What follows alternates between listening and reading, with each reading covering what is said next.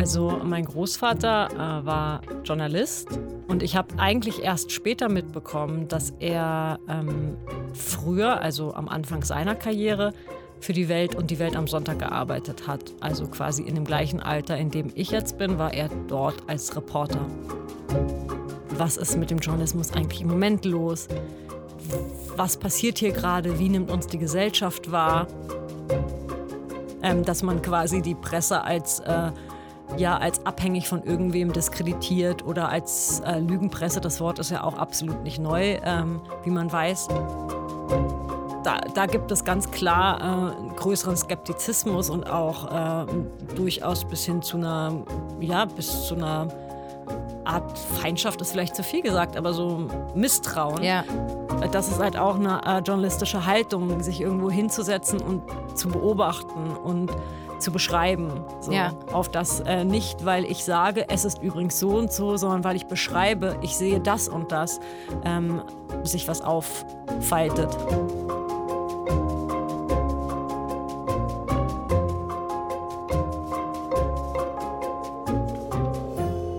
Früher war alles besser. Das ist ein Satz, den man oft scherzhaft sagt, um die Haltung der Eltern oder der Großeltern auszudrücken. Aber meistens schwingt auch eine Wahrheit oder zumindest eine gefühlte Wahrheit mit. Und besonders häufig hören wir diesen Satz in Bezug auf Medien. Früher war alles besser, als es noch keine Smartphones gab, als es noch kein Computer gab, als es noch kein Fernsehen gab.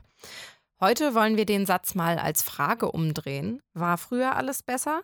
Und diese Frage in Bezug auf den Journalismus in unserer heutigen Zeit stellen. Das klingt nach einem ziemlich großen Thema, ist es auch. Und der Anlass für dieses fast schon philosophische Thema ist, dass dies hier die 20. Folge des Weltinsider Podcasts ist.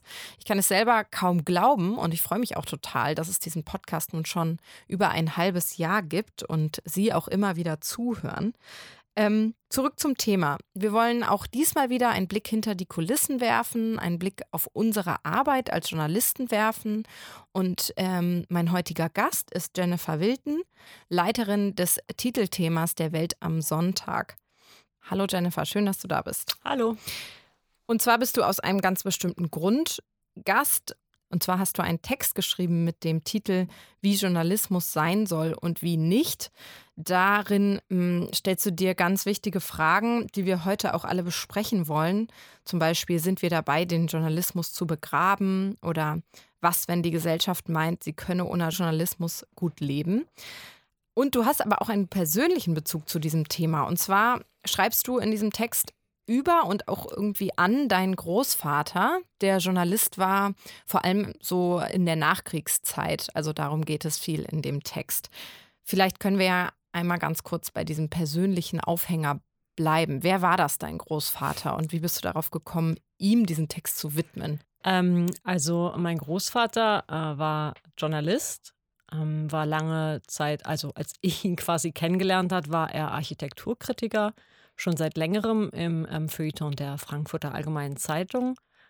Und ich habe eigentlich erst später mitbekommen, dass er ähm, früher, also am Anfang seiner Karriere, für die Welt und die Welt am Sonntag gearbeitet hat. Also quasi in dem gleichen Alter, in dem ich jetzt bin, war er dort als Reporter.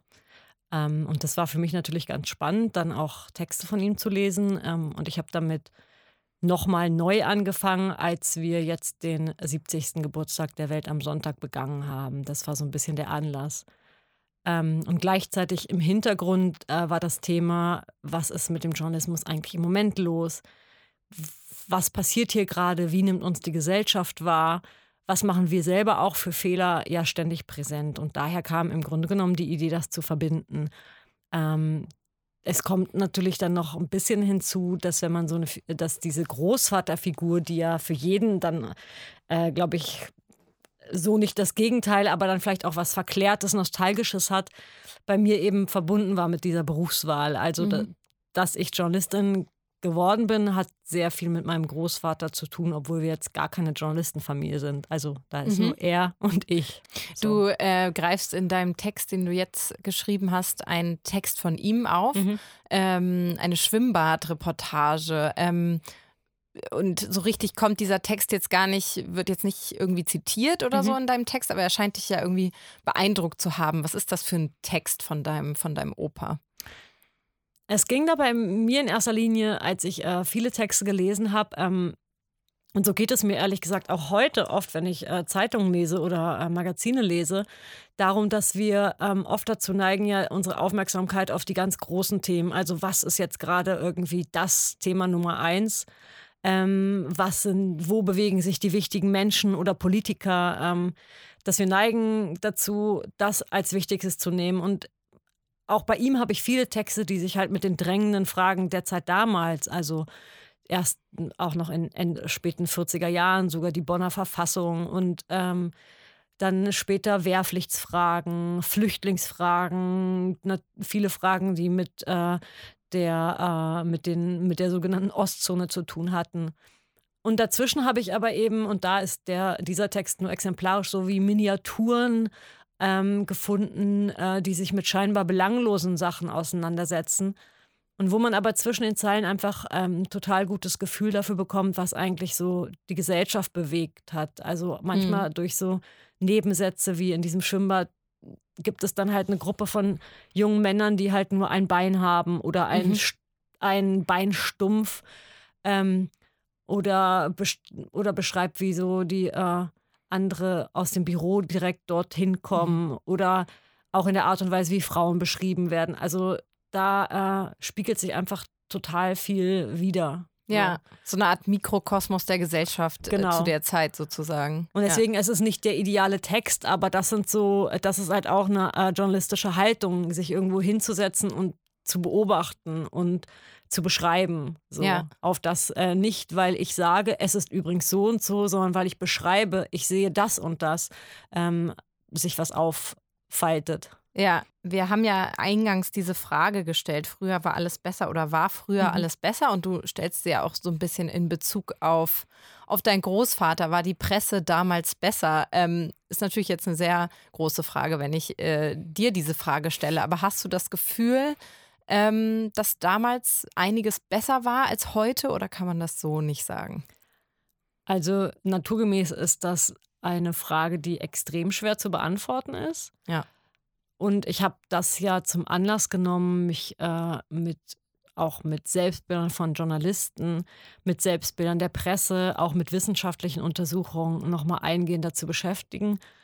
Äh, und im Prinzip kann man, ähm, kann man sagen, wenn man das so anekdotisch erzählen würde, könnte ich jetzt sagen, so, ich habe hier äh, Untersuchungen und Darstellungen aus den 50ern, aus den 60er, aus den 70er, aus den 80er, aus den 90er Jahren, wo jedes Mal steht, oh Gott, das wird jetzt alles total viel schlimmer. ja. Die Presse ist am Abgrund, die Journalisten sind die verhasstesten Leute. Es war noch nie so schlimm und früher war alles besser. Also man kann, könnte sich sozusagen Sätze aus jedem Jahrzehnt äh, zusammenstellen, warum alles immer schlimmer wird und also früher alles besser wird. Sogar ja. aus der Zeit meines Großvaters habe ich ein ähm, Buch da gefunden. Ich glaube, es heißt sogar Presse am Abgrund oder Dank die Presse ab heißt das Buch.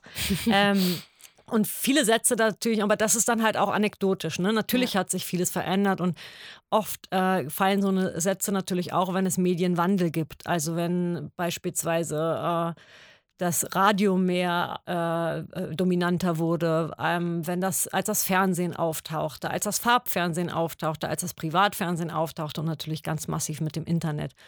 Ähm, und es ist ja auch klar, dass all diese Momente Journalismus verändert haben. Ähm, das ist das eine, sozusagen die mediale Seite. Und dann gibt es im Grunde genommen noch eine, ja, natürlich auch eine politische.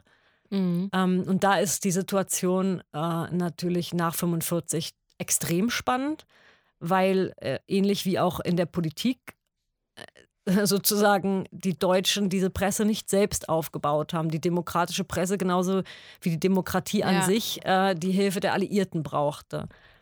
Ähm, und gleichzeitig, und das ist auch ein bisschen ein Tabuthema, finde ich, äh, im, im deutschen Journalismus natürlich extrem viele Leute, die vor 45 auch schon äh, gearbeitet haben, danach auch weitergearbeitet haben. Ja.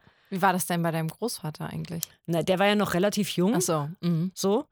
Also der hat teilweise auch für die Frankfurter Zeitung geschrieben. Die Frankfurter Zeitung ist ja bekannt sozusagen als diejenige, die auf, auf einem gewissen Niveau noch irgendwie verfolgt hat, äh, ja, ihre, ihre Linie zu ja. folgen, die aber auch 43 äh, dann äh, geschlossen wurde quasi.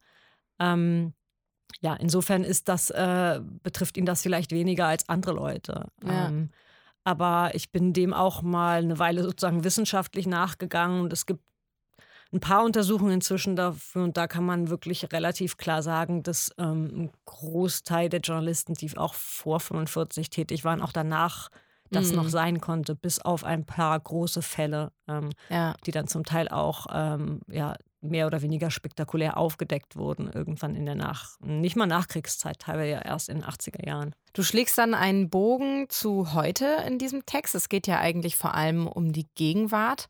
Ähm, und schreibst zum Beispiel den Satz, ja, Opa, es ist so. Auf den Straßen sind jetzt schon seit einiger Zeit Menschen, die Lügenpresse brüllen. Und dann geht es eben eine ganze Zeit lang so um die Glaubwürdigkeitskrise, ähm, in die der Journalismus gestürzt ist oder in, dem, in der man sich gerade wähnt. Ähm, ist, ist das was, was du sagen würdest, was absolut neu ist, diese, ähm, dieser Skeptizismus vor allem von rechts gegenüber der Presse? Was das, ist das was, was es sozusagen zu den Zeiten deines Großvaters so einfach noch nicht gab? Das kann ich nicht vollständig beantworten, aber ich glaube, dieser Skeptizismus gegenüber Presse und vor allen Dingen äh, die Angriffe von Populisten gegen die freie Presse, die sind ja so ein, das ist ja ein übliches Schema. Das passiert Mhm. immer. Das passiert in anderen Ländern. Das ist auch schon zu anderen Zeiten passiert, ähm, dass man quasi die Presse als äh, ja als abhängig von irgendwem diskreditiert oder als äh, Lügenpresse. Das Wort ist ja auch absolut nicht neu, ähm, wie man weiß. Ähm, also das ist sozusagen ein üblicher Mechanismus, Ja. ähm, um den Gegner äh, quasi, also in dem Falle Journalisten, äh, ja, vor allem zu diskreditieren. Ähm, was wir vielleicht, was Neues ist der Eindruck, dass es äh, sozusagen mh, dieses Glaubwürdigkeitsproblem nicht nur äh, gibt bei Leuten, die jetzt auf der Straße das äh, wirklich rausbrüllen. Ähm, da hat mich übrigens ein, ein Leser in einem Kommentar oder in einem Leserbrief, ich erinnere es nicht mehr genau, ähm, auch nachgefragt, warum ich dann an der Stelle unbedingt brüllen schreiben Mhm. müsste. Das war ein Kommentar, das habe Genau. ich gelesen. Da hatten wir eine kleine Debatte darüber und da habe ich ihm dann auch gesagt, naja, weil das auch tatsächlich äh, ich es nie anders erlebt habe, als wenn auf der Straße Menschen sind, die ähm, ja sich gegen eine Lügenpresse wenden, dass das immer einen sehr aggressiven, lauten Ton hat. In dem Ja. Sinne. Ähm, Man hat es sofort im Ohr, oder? Also Genau. das ist wirklich, äh, man kann sich das Wort nicht gesagt oder gerufen sozusagen vorstellen. Genau, aber gut, darüber hinaus ist es äh, halt auch die Frage, die ich auch nicht endgültig klären kann, aber ähm, zieht das noch größere Kreise? Ist das jetzt wirklich so, dass, das, äh, dass da der Vertrauensverlust der Presse auch andere, äh, breitere Bevölkerungskreise betrifft? Und ähm, Klar, dafür gibt es auch Indizien. Ähm, Mhm. äh, Das ist auch ja manchmal, was man selber als Journalist im Freundeskreis erlebt. Leute, die dann sagen, du, aber jetzt, also habe ich auch ein Problem damit. Ähm, und da, das ist natürlich eine Frage, wo wir uns schon stellen müssen, an welchen Stellen verursachen wir die? Also an welchen Stellen oder machen wir Fehler, die äh, rechtfertigen oder die zumindest erklären, warum äh, die Leute das Vertrauen uns verlieren. Es ist interessant, dass du den Freundeskreis ansprichst, weil ähm, ich habe natürlich auch keinen Vergleich zu früher und so lange bin ich noch nicht Journalistin, dass ich das beantworten könnte. Aber ähm, ich habe schon das Gefühl, dass das jetzt kein Beruf ist, der, der dem erstmal nur mit Ansehen und äh, Hochachtung begegnet wird, wie jetzt zum Beispiel Ärzten oder ich weiß nicht, ob Ärzte jetzt das beste Beispiel ist, aber ähm, so dieser Skeptizismus, der macht sich schon auch im Privaten bemerkbar, habe ich so das Gefühl. Wie geht's dir da? Ich, ja, ich glaube, das ist sozusagen, da gibt es ähm, verschiedene Sachen, äh, zwischen denen man unterscheiden kann. Das eine ist, was zunimmt, ähm, ist ein genereller Skeptizismus früheren Autoritäten gegenüber, Mhm. ähm, glaube ich. Also das gilt, das nehmen ja also sowohl Politik als auch Polizei, als Ja. auch Lehrer. Justiz, Lehrer, Ja. Journalisten, also Sachen, die vielleicht für, sogar für einen selbst noch in der Kindheit äh, ein bisschen unantastbar waren äh, als Respektperson. Ähm, die werden, also da, da gibt es ganz klar äh, größeren Skeptizismus und auch äh, durchaus bis hin zu einer, ja, bis zu einer Art Feindschaft ist vielleicht zu viel gesagt, aber so Misstrauen Ja. ähm, das früher vielleicht geringer war. Gleichzeitig ist so in diesem, auch in diesen Rankings, die gelegentlich veranstaltet werden, ähm, was sind jetzt die unbeliebtesten Berufe, Mhm. da wird dann auch gelegentlich erzählt, puh, ja, Politiker und Journalisten sind ganz stark in der Gunst der Menschen gesunken. Ähm, das war aber schon früher manchmal so. Also ja. Äh, als ich jetzt verschiedene Unterlagen angeguckt habe, da hat auch ein Kollege in Anfang der 90er Jahre schon geschrieben, so, jetzt ist es endgültig passiert. Journalisten sind unbeliebter sogar als Politiker. Mhm. Und also und auch der Kollege in den 50er Jahren hat es schon im Übrigen geschrieben. Also insofern, ja. ähm, gleichzeitig muss man sagen, klar, und das ist äh, auch eine mediale Sache, durch ähm, andere Möglichkeiten, ähm, andere Möglichkeiten, sich zu informieren, größere Möglichkeiten, sich zu informieren, ähm, nicht mehr nur passiv sich zu informieren, sondern selber im, auch, wenn man möchte, Nachrichten zu verbreiten oder zu vermitteln, hat sich natürlich auch das Verhalten äh, von vielen Menschen ähm, dem Journalismus gegenüber verändert, weil sie halt auch äh, ihre Informationen woanders herkriegen ja. und da misstrauischer sind oder kritischer ähm, geworden. Eine andere Dimension von diesem Glaubwürdigkeitskonflikt, ähm, also es sind einmal die Leser, äh, an die, äh, von denen der Vorwurf kommt. Also Lügenpresse ist sicher das härteste Wort, was da im Raum ist, aber, aber die andere Seite sind eben, sind, ist eben die Politik. Also wir haben in Amerika einen Präsidenten, der extrem medienkritisch ist, in ähm, Österreich einen Innenminister, der versucht, irgendwie den Umgang mit bestimmten zu kritischen oder in seiner Sicht zu negativ berichtenden ähm, Medien zu unterbinden. Ähm, ist das was, was dir Sorgen macht? Eine Einschränkung der Pressefreiheit ist klar, wenn man Journalist ist, aber auch wenn man nicht Journalist ist, wenn man einfach nur Demokrat ist, was, was einem Sorgen macht. Da weiß man im Moment auch gar nicht, äh, wo man als erstes hin äh, schauen soll. Mhm. Also mir macht es genauso viel Sorgen, wenn irgendwie oder vielleicht fast sogar mehr, wenn ähm, in anderen Ländern Journalisten auf einmal verschwinden oder ermordet werden. So, ja. Das ist äh, vielleicht auch ein, ja, auf eine Art offensichtlicher und weniger offensichtlich, äh, was dann da im Hintergrund läuft. Ähm, was jetzt Situationen wie in, äh, wie in Österreich oder in den USA angeht, da, da ist es für mich immer eher so ein Symptom, dass, äh, dass generell etwas im Argen liegt. Ne? Also mhm. ähm, wenn ein Präsident so die Medien attackiert, wie es äh, Donald Trump tut, dann sagt das halt etwas über sein Demokratieverständnis aus. Ähm, und äh, klar ist das problematisch, also keine Frage. Ja, ja. Und ist das neu? Ist das was, was wir jetzt so mit dem, Auf, mit dem neuerlichen Aufstieg des Rechtspopulismus erleben? Oder? Ja, ich glaube, die ähm, Mechanismen sind überhaupt nicht neu. Mhm. Also ich meine, da, also Vorsicht natürlich immer vor Vergleichen. Also wenn ich jetzt sozusagen, ich, ich möchte die Situation jetzt in Amerika oder jetzt in Österreich nicht mit anderen historischen Situationen vergleichen, aber äh, dass Diktatoren und dass äh, Populisten ähm, im, im Rahmen ihres Aufstieges die Presse diskreditieren und freie Presse angreifen und ähm, als erstes sich sozusagen äh, Journalisten greifen oder das ist, das ist ein ganz üblicher Mechanismus. Also ja. das kann man, glaube ich, in, in äh, zu anderen Zeiten und in anderen Ländern genauso beobachten. Ja, wir, also es ist ja auch so immer quasi das Erste, was passiert oder das genau. Erste, was so nach außen dringt, wie man an der Türkei zum Beispiel sehen kann. Ähm und gleichzeitig ist natürlich sozusagen sich äh, die, die, der Mechanismen der Massenmedien zu bedienen ähm, auch eine, äh, ein äh, probates Mittel, um Populismus zu verbreiten und ja. auszuüben. Also ja. es hat so diese beiden Seiten. Ja, also man merkt es ja an der AfD zum Beispiel ganz stark, ähm, was für eine Medienstrategie in Anführungszeichen die, die fahren, dass mhm. sie sich eben der Verbreitungsmechanismen gerne bedienen und dann im Nachhinein immer beschwichtigen und versuchen zu sagen, nee, so haben wir es nicht gemeint und das ist alles völlig aus dem Kontext gerissen und ja, so wollten wir es niemals sagen und, und so weiter und so fort. Ähm, das passt ganz gut, äh, die Diskussion, die wir gerade haben, zu dieser großen Frage, die du in dem Text auch stellst. Was, wenn die Gesellschaft oder zumindest Teile der Gesellschaft meinen, sie könnte ohne Journalismus gut leben? Ist das so eine Frage, die du unbeantwortet in deinem Text stehen lassen willst oder hast du irgendeine Antwort darauf? Oder sind wir überhaupt schon so weit, dass es so ist? Ich glaube nicht. Das ist ja so ein bisschen die Frage, die im Raum steht, äh, wenn man sagt, es gibt einen immer größeren Vertrauensverlust den Journalisten gegenüber und der Presse gegenüber und den wem auch immer gegenüber, der sozusagen in dem Bereich arbeitet. Ähm, schwer zu sagen, also weil sich Kommunikationsformen und media mediale Situationen im Moment tatsächlich relativ rasant geändert haben. Und ich glaube tatsächlich, dass äh, der Umbruch doch größer ist als alle anderen, die zumindest in den letzten Jahrzehnten erlebt wurden. Mhm. Insofern ist es äh, nicht so einfach zu beantworten, aber ich glaube, es ist eine Frage, die man sich halt stellen muss. Also ähm, das kann ja auch schon helfen, Fragen sich immer wieder zu stellen. Ja.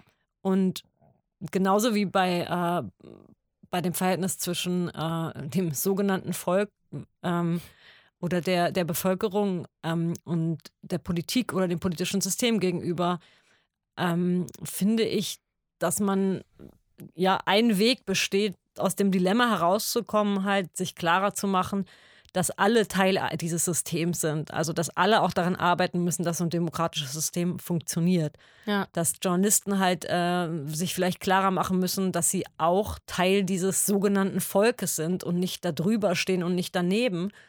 Ähm, und dass sie auch im Dienste im Grunde genommen der Demokratie unterwegs sind. Ähm, und, und, das Gleiche gilt natürlich auch für Politiker. Ja. Ähm, aber also jeder hat im Grunde genommen sozusagen eine Bringschuld. Auch ich als Konsument habe eine Bringschuld, dass ich, äh, also mich hinzusetzen und zu sagen, hier die Journalisten, die, die arbeiten alle unsauber, ist ja totaler Quatsch, was die machen. Die ähm, Arbeit, äh, die sind, was die sagen, stimmt ja manchmal nicht oder ist unpräzise. Sage ich ja, das stimmt, aber die Arbeitsbedingungen haben sich halt auch verändert. Mhm. Äh, die Anforderungen haben sich halt auch verändert. Ähm, und wenn man bestimmte demokratische Institutionen haben will, muss man halt auch irgendwie was dafür tun und dazu stehen. So. Ja, ja. Also, und das ist natürlich eine sehr grundsätzliche Frage. Ähm, es betrifft im Übrigen auch das Verhältnis zwischen Politik ähm, und Journalisten. Also, so wie ich finde, dass beide halt äh, begreifen müssen, dass sie nicht außerhalb der Gesellschaft stehen oder nicht drüber und draufschauen, äh, müssten sie auch hinterfragen oder müssen wir und Politik auch hinterfragen, wie äh, unser Verhältnis zueinander ist. Und da hat sich das äh, zunehmend, will ich jetzt gar nicht sagen, aber doch auch vielleicht befördert durch äh, die medialen Möglichkeiten von allen so ein bisschen rauskristallisiert, dass Provokation halt eine Menge hilft. Also ja. so emsig vor sich hinarbeitende, inhaltlich äh, fokussierte Politiker kriegen im Zweifel weniger Aufmerksamkeit von Journalisten als jemand, der mal einen knalligen Spruch Macht. Ja, absolut. Und das hat halt natürlich auch Folgen. Auch ja. das, äh, womöglich werden wir das auch das immer in der, äh, sozusagen in der Geschichte äh, der letzten Jahrzehnte so finden. Aber ähm, es wird halt inzwischen äh, durch, die durch die medialen Möglichkeiten noch verstärkt, dieser Effekt. Und ja. Da ist womöglich ein Moment erreicht, wo man ähm, sehr bewusst gegensteuern muss es ist ja auch immer so eine Frage von äh, Realität und ja, wo man, wo man hinschaut. Also einmal in Bezug auf Politik, genau. Also es wäre niemandem wahrscheinlich eine Nachricht wert, irgendwie Ministerium X macht seine Arbeit. Mhm. Ähm, genau, markige Sprüche ziehen da schon besser, aber ähm, in Bezug auf das Volk, in Anführungszeichen, ähm, hast du das auch ganz gut beschrieben, finde ich, ähm, im Zusammenhang mit der Trump-Wahl. Ähm, dass man da eben auch aufpassen muss, als Journalist nicht den Kontakt zu verlieren mhm. zu dem, was die Menschen in Anführungszeichen bewegt. Also dann plötzlich werden Reporter in, in, ja. in, in, in, den USA waren es wahrscheinlich irgendwelche entlegenen ländlichen Regionen. Ja. Äh, und hier schicken wir dann Reporter mal nach Sachsen oder irgendwo, ähm, irgendwo, weiß ich nicht, an die polnische Grenze so ungefähr, um zu gucken, was die Menschen dort so bewegt. Das zeigt ja auch, dass da ein gewisser Kontakt verloren gegangen ist mhm. So eine gewisse Überheblichkeit. Äh, ja, das war so ein bisschen das Narrativ, was damals herrscht. Und ich glaube, ähm, mhm. ja, wir sehen es ja auch jetzt. Äh, in den USA hat man tatsächlich eine Situation, wo sich, ähm, ja, wo sich da äh, eine Gesellschaft doch wirklich sehr gespalten darstellt. Ähm, wo außerdem die sozialen Medien eine viel größere Rolle spielen. Mhm. Also viel, viel mehr Amerikaner haben äh, Facebook-Konten viel, viel mehr geben die als ihre primäre Nachrichtenquelle ab, an. Also diese Situation haben wir so überhaupt nicht. Ähm, deswegen habe ich auch nochmal ähm, ja, die Zahlen äh, äh, aufgeschrieben, wie viele Leute in Deutschland überhaupt Facebook-Konten, wie viele ja. Twitter-Konten haben und im Gegensatz dazu, wie viele noch die Abendnachrichten gucken. Also diese, diese Situation ist in Deutschland eine ganz andere. Und ähm, dann war es auch damals so, als dieses Narrativ entstand, ja, was ist denn mit den Leuten, äh, wo, wo sind die denn? Wo ist irgendwie, wir, wir haben die aus den Augen verloren. Äh, da waren wir ja auch viel in Deutschland unterwegs. Das war ja auch nun das Jahr vor der Bundestagswahl. Ähm, und da war meine Erfahrung zwar, wir hatten viele interessante Begegnungen, ähm, die natürlich auch unseren Horizont erweitert haben, ob das jetzt mit sogenannten Wutbürgern oder sogar äh, Social Media Trollen, ähm, in dem Fall tatsächlich in äh, Thüringen war das, glaube ich, war oder ja, oder in Rheinland-Pfalz äh, auf Marktplätzen.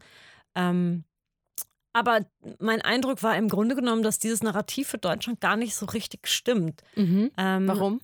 Weil ich einfach, ich habe äh, sehr viele auch Lokalpolitiker zum Beispiel bei diesen Reisen kennengelernt, die extrem nah dran waren an dem, was die Leute dort beschäftigt haben. Also die extreme Basisarbeit gemacht ja. haben und da sehr engagiert waren. Leute, über die man halt auch nie redet. Ne? Wenn wir immer sagen, wir sind nicht an den Leuten dran, wir reden nicht über die Leute, dann reden wir meistens nicht über die Lokalpolitiker, die das ja. machen. Und ähm, das war der eine Punkt. Und auch, auch im Lokalen gibt es natürlich auch Journalisten, wobei ja. man dann auch sagen muss, auch das ist natürlich eine Schwierigkeit äh, so einer gewissen äh, medialen Entwicklung, dass die Lokalzeitungen immer weniger äh, ja. Mitarbeiter haben, ähm, die sich dann wirklich äh, kleinen Orten widmen können oder so. Also, ja.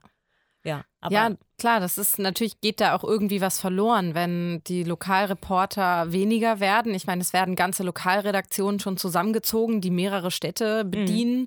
Ähm, hat man plötzlich eine absurde Situation. Also ich äh, kenne eine ältere Dame, die mal die äh, ihr ganzes Berufsleben oder einen großen Teil ihres Berufslebens bei der Nordsee-Zeitung in Bremerhaven gearbeitet hat. Und ich habe mir mal alte Ausgaben angeguckt aus den 60er, 70er Jahren. Da werden die Volontäre vorgestellt. Das sind halt mhm. halt auch alles teilweise 18-jährige Leute, die einen Realschulabschluss haben. Also auch da gibt es vielleicht äh, ein, ein, Problem, weil mhm. dieser Beruf einfach immer elitärer wird und nur noch die studierten, ähm, Auserwählten irgendwann es in die Redaktionen schaffen von den ganz großen Zeitungen, so ungefähr. Möglich, wobei man natürlich auch sagen muss, es muss, hat natürlich auch sehr viel mit der Konzentration von Medienmarken zu tun. Ja. Also ähm, es gibt heute viel, einige große Mediengruppen und nicht mehr sozusagen die 500 kleinen Lokalzeitungen, die alle ihr eigenes Programm machen. Ja. Und auch da, also dazu kenne ich mich jetzt äh, auch nicht gut genug aus, so auf der ganz lokaligen Ebene. Aber das werden einem natürlich auch Leute ähm, berichten können von dort, dass sich dann manchmal andererseits auch eine Konstellation ergibt, ähm, wo dann, weiß ich nicht, der Bürgermeister, der Lokalreporter äh, und irgendwer weiteres dann die Honoration des Klar. Ortes sind, die auch so eine Art Elite dort bilden. Ne? Klar. Ne? Also das, ja, das wiederholt stimmt. sich dann in kleineren Strukturen auch teilweise und die stehen halt auch unter gewissen Zwängen. Also der schreibt vielleicht auch über bestimmte Sachen nicht. Zum Schluss jetzt noch mal eine große Frage. Was bedeutet denn diese gegenwärtige Krise? Also wir haben jetzt vor allen Dingen über die Glaubwürdigkeitskrise gesprochen für, für uns Journalisten oder für unsere Arbeit. Du meinst über die Glaubwürdigkeit hinaus, was diese Krise bedeutet? Ja, genau. Also mh, mm, was für Schlüsse können wir quasi für unsere tägliche Arbeit daraus ziehen, dass es eben große Teile der Bevölkerung gibt, die uns so nicht mehr glauben oder zumindest nicht dazu bereit sind, uns zu glauben? Also, dass sich diese, diese äh, Krise so vielschichtig und vielgestaltig äh, präsentiert, äh, ist es sehr schwierig darauf eine Antwort zu geben. Ähm, aber ich glaube, gerade deswegen macht es vielleicht Sinn, statt die eine große Antwort ähm, zu suchen, einfach mit kleinen Lösungswegen anzufangen. Mhm. Und ich glaube, einer der vielversprechendsten Lösungswege oder der ähm, ja auch spannendste ist, ähm, tatsächlich äh, mehr in Kontakt mit den äh, Lesern zu treten. Das, auch das ist ja eine Möglichkeit, die man äh, durch das Internet und auch durch Social Media, aber einfach die Vernetzung des äh, Internets hat, dass man sehr viel mehr fragt, okay, ähm, diskutiert über äh, das, was die Arbeit ausmacht, diskutiert auch themenbezogen, inhaltsbezogen. Ähm, das äh, machen wir ja bei Welt auch, indem mhm. wir den Kommentarbereich ja versuchen, sehr lebendig zu halten und auch den Kontakt zu ermöglichen zu Autoren. Das machen auch sehr viele andere Zeitungen. Also ein Weg ist halt tatsächlich über die eigenen Webseiten ähm, Möglichkeiten zu bieten, dass äh, die Leser und User ähm, da aktiv werden können. Ähm, es gibt ja auch darüber hinaus Aktionen, die sind auch, viele sind auch im Nachklang damals dieser äh, Post-Trump-Zeit mhm. entstanden mhm. oder Post-Trump-Wahlzeit, genauer ja. gesagt.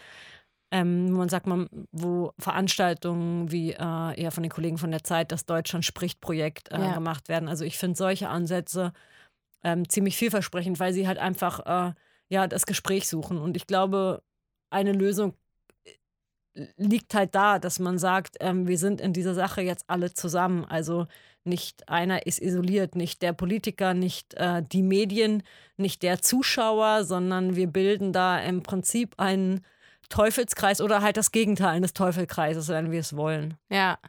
Jetzt fällt mir doch noch was ein, und zwar die Kommentare unter deinem Text. ähm, da habe ich nämlich ein paar mitgebracht, weil ich die teilweise ganz schön fand. Also ganz viele Leser haben sich bei dir bedankt, vor allen Dingen so für den nachdenklichen Ton hm. deines Artikels, was ich interessant finde, weil ähm, ich das Gefühl habe, dass das sonst oft nicht so honoriert wird, wenn man ja auch mal Dinge offen lässt äh, oder ähm, ja, einfach, einfach irgendwie ja, Dinge nicht endgültig versucht zu beantworten. Ähm, einer schreibt zum Beispiel, es bestehen also Zweifel, das ist gut so, deshalb entstehen solche Artikel. Und worüber sich aber ganz viele Gedanken machen, äh, was so richtig so ein Tenor ist, äh, Stichwort früher war alles besser, was man ganz oft liest, ist, ja, früher wurde ja viel mehr zwischen Meinung und Bericht getrennt. Mhm. Ähm, und das liest man wirklich in mehreren Kommentaren. Also einer schreibt, die wenigsten Journalisten berichten noch wertfrei, noch weniger artikulieren, dass es sich um eine Meinung handelt, die sie gerade veröffentlichen. Und ähm, das ist was, was ich so aus meiner Erfahrung gar nicht so stark bestätigen kann, dass das nicht, dass das nicht so getrennt wird. Ist das, ja, das ist wirklich was, wo ich mich frage, wie kommt dieser Eindruck zustande?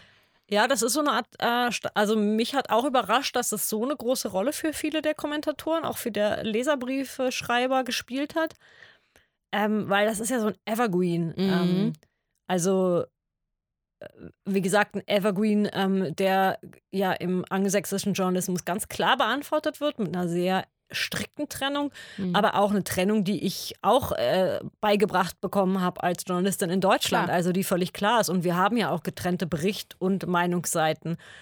Ähm, mich hat auch überrascht, dass das sozusagen Leute so äh, umtreibt. Und ich finde, sie haben auch recht. Also ich würde auch immer sagen, ja, das muss man auf jeden Fall beachten. Das darf man auf keinen Fall mischen. Wir haben ja auch redaktionsintern darüber Diskussionen. Ähm, und äh, gleichzeitig muss man aber auch sagen, ähm, das komplett zu trennen ist natürlich ein Stück weit auch eine Illusion. Also ja. das war es schon immer, weil äh, jede Zeitung ja auswählt auch ein Stück weit und äh, jeder Blick auf ein Geschehen subjektiv auch ist. Ja. Also ich weiß nicht, ob du, du auch schon mal die Erfahrung gemacht hast, aber manchmal, wenn man bei bestimmten Ereignissen ist, wo wirklich viele Journalisten sind oder auch nur ein paar, ähm, und man hinter die Berichte der anderen liest, ähm, dass man sich so denkt, so verrückt. Also waren, wir, waren wir auf der gleichen wir auf der gleichen Veranstaltung? so, und das ist halt einfach total normal und ja. das hat noch nichts mit böser Absicht zu tun. Also insofern möchte ich diesen Lesern und habe ihnen auch zum Teil gerne anfangen sagen, ja, ihr habt recht, manchmal ist das so, aber es hat 100 Gründe, dass es so ist. Ja. Und äh, nur ein ganz kleiner Teil dieser Gründe ist, dass da Absicht dahinter steht oder, mhm. oder mutwillige Beeinflussung oder mutwillige Stimmungsmache. Das äh, macht nur einen geringen Anteil aus. Ähm, da, wo das dahinter steht, ist es natürlich ein Problem. Ja. Das finde ich auch. Ähm, gleichzeitig ähm, beim Nachdenken über dieses Thema, auch gerade in der heutigen Zeit, ähm, wo im Übrigen, das wissen wir ja auch, teilweise Meinung äh, mehr honoriert wird, im Sinne von größeres Interesse daran ja. ist. Also je polemischer ein Artikel, je zugespitzter, je provokativer, desto, äh, ja, desto mehr Reaktionen löst er halt aus. Und das ist ein bisschen natürlich auch die Währung, um die es heutzutage geht. Ja. Aber mal abgesehen davon ähm, habe ich mir so ein bisschen für mich und auch nach Gesprächen mit Kollegen gedacht, dass man womöglich ähm, selbstverständlich als gro großes übergeordnetes Prinzip die Trennung von Meinung und äh, ähm, Bericht oder ja, Meinung und Bericht äh, beibehalten muss. Aber im Grunde ähm, diesen Dilemma nur durch maximale Transparenz entkommt. Also ja. das ist auch im Prinzip, das ich selber bei meinen Artikeln versuche zu berücksichtigen. Ähm, dass in dem Artikel mit reflektiert und transportiert wird, äh, wo ich gerade bin, wer ich gerade bin, was ich gerade beschreibe. So. Also, dass man ähm, sagt, okay, dieser Bericht ist trotzdem subjektiv, aber ich versuche alles Mögliche transparent zu machen, damit ihr einordnen könnt, ähm, was ich schreibe und nicht einfach so unter der Hand so ein bisschen was äh, mitgebe. Das, was natürlich auch auffällt, finde ich, wenn man über die Trennung von Meinung und Bericht äh, spricht, ist, dass es den Leuten vor allen Dingen immer dann sauer aufstößt, wenn es Absolut, eben nicht ihrer ja. eigenen Meinung, also ja. ähm, im, im, Übrigen das Gleiche in Bezug auf Umfragen, also zum Beispiel Wahlumfragen. Ja. Also äh, da häufen sich dann die Kommentare in die eine oder andere Richtung, wenn man eben das Gefühl hat, das entspricht jetzt der eigenen Wahrnehmung oder nicht. Ja, also absolut. Also, also das ist tatsächlich ein Standard. Standard. Also auch darüber habe ich äh, schon mit Kommentatoren Diskussionen geführt. Ähm, dass es sozusagen dann immer Meinung ist, äh, wenn, wenn, das, äh, wenn die Umfrage nicht in ihrem Sinne ist. Ja, so, genau. Dann steckt irgendeine Absicht dahinter, klar. Zum Abschluss vielleicht noch ein persönlicher Leserkommentar, äh, den ich ganz schön fand. Und zwar schrieb eine Userin, äh, Journalisten sind auch nur Menschen und Menschen haben eine eigene Meinung und Weltanschauung, die sich aus der eigenen Lebenswirklichkeit heraus ergibt. ähm, das ja so zum bisschen, also das fand ich irgendwie ganz, ganz treffend gesagt, ähm, wie eben verschiedene Meinungen oder Haltungen, es sind, müssen ja gar nicht immer Meinungen sagen, äh, sein, in solchen Texten auch transportiert werden. Ja, finde ich auch. Wobei ich dann also ein bisschen, äh, ein bisschen dem verklärten Ideal doch gelegentlich ähm, anhänge oder anhängen möchte auch, dass ich sage, Journalisten sollten schon versuchen, ein bisschen besser zu sein, weil mhm. sie ein bisschen besser die Mechanismen kennen sollten, nach denen Kommunikation funktioniert, weil sie ein bisschen besser verstehen sollten, ähm, wie mediale Kommunikation äh, abläuft.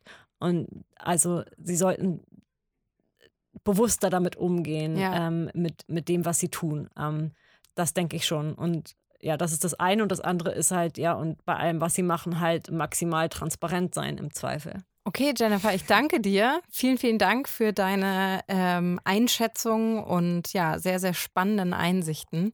Dankeschön. Danke dir. Ja, liebe Hörer, das war die 20. Folge von Welt Insider. Diesmal eine sehr, ja, fast schon philosophische Folge über das, was wir jeden Tag tun. Ich hoffe, dass Sie uns folgen konnten und dass, dass Ihre Distanz zu uns Journalisten nicht weiter verstärkt hat, sondern im Gegenteil vielleicht etwas verringert hat. Ähm, wir sind auch immer an Ihren Meinungen interessiert. Und ähm, ja, wie Jennifer gesagt hat, ist es wichtig, was Sie denken und was ähm, Sie wichtig finden. Ähm, deswegen schreiben Sie uns, falls Sie mal ein Thema haben, das Sie interessiert oder einen Autor, eine Journalistin von uns, der oder die Sie interessiert, an die E-Mail-Adresse insider.welt.de. Mein Name ist Carla Baum. Ich freue mich, Sie beim nächsten Mal wieder zu hören. Tschüss.